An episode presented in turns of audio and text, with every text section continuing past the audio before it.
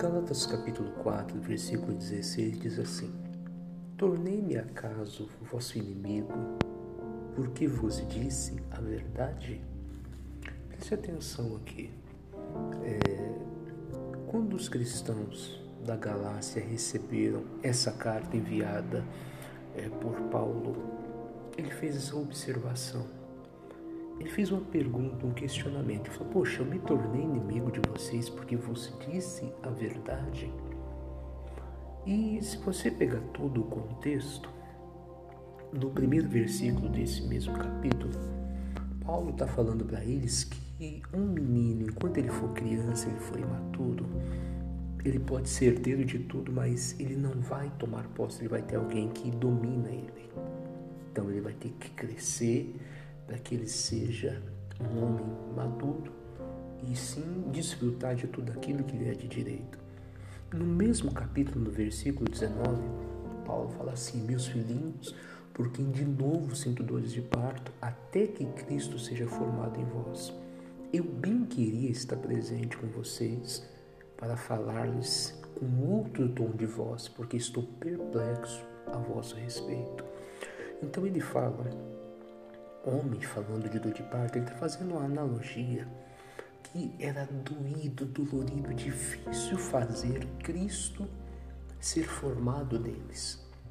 Então preste atenção, vamos juntar tudo isso para você entender o que Paulo queria dizer. Paulo queria dizer que eles precisavam crescer, eles precisavam amadurecer, eles precisavam ter Cristo formado neles, mas eles não estavam gostando de ouvir a verdade. Quando eles ouviam a verdade, eles ficavam bravos com Paulo. E ninguém vai crescer na fé, vai ter Cristo vivendo dentro de si, se não aceitar a verdade. E que verdade que é essa? Jesus falou em João 17, 17: santifica-os na verdade porque a tua palavra é verdade. Então eu tenho que aprender a ouvir a verdade, ouvir a palavra, ouvir as orientações sem me ofender. Porque tem pessoas que não querem ouvir a verdade. Tem pessoas que querem boas palavras, palavras de amor, que são necessárias, é claro, mas tem gente que só quer essas palavras, só quer essas promessas. Ah, Deus vai fazer e a pessoa fica toda animada. E Deus prometeu, e aquilo, aquilo outro.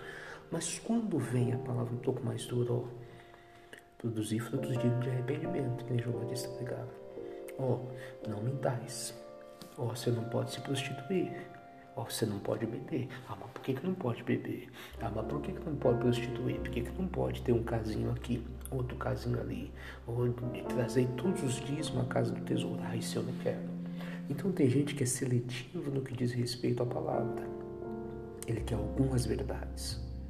Ele quer aquilo que convém, aquilo que agrada, e não quer toda a verdade. E se alguém fala a verdade para eles na palavra, essas pessoas se tornam como inimigas. E nós, como cristãos, temos que falar sempre a verdade, sempre de acordo com a palavra. Eu não preciso ser grosso, ser duro, não preciso ser ignorante, mas eu tenho que falar a verdade. Desculpa, eu te respeito, mas eu creio nisso porque é assim que a Bíblia diz.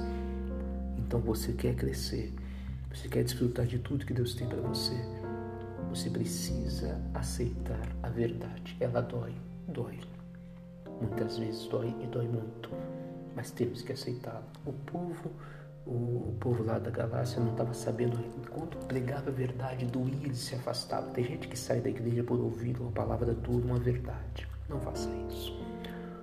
João 8,32 diz: Conhecereis a verdade, e a verdade vos libertará. Fica com essa palavra, viu? Um forte abraço e que Deus te abençoe.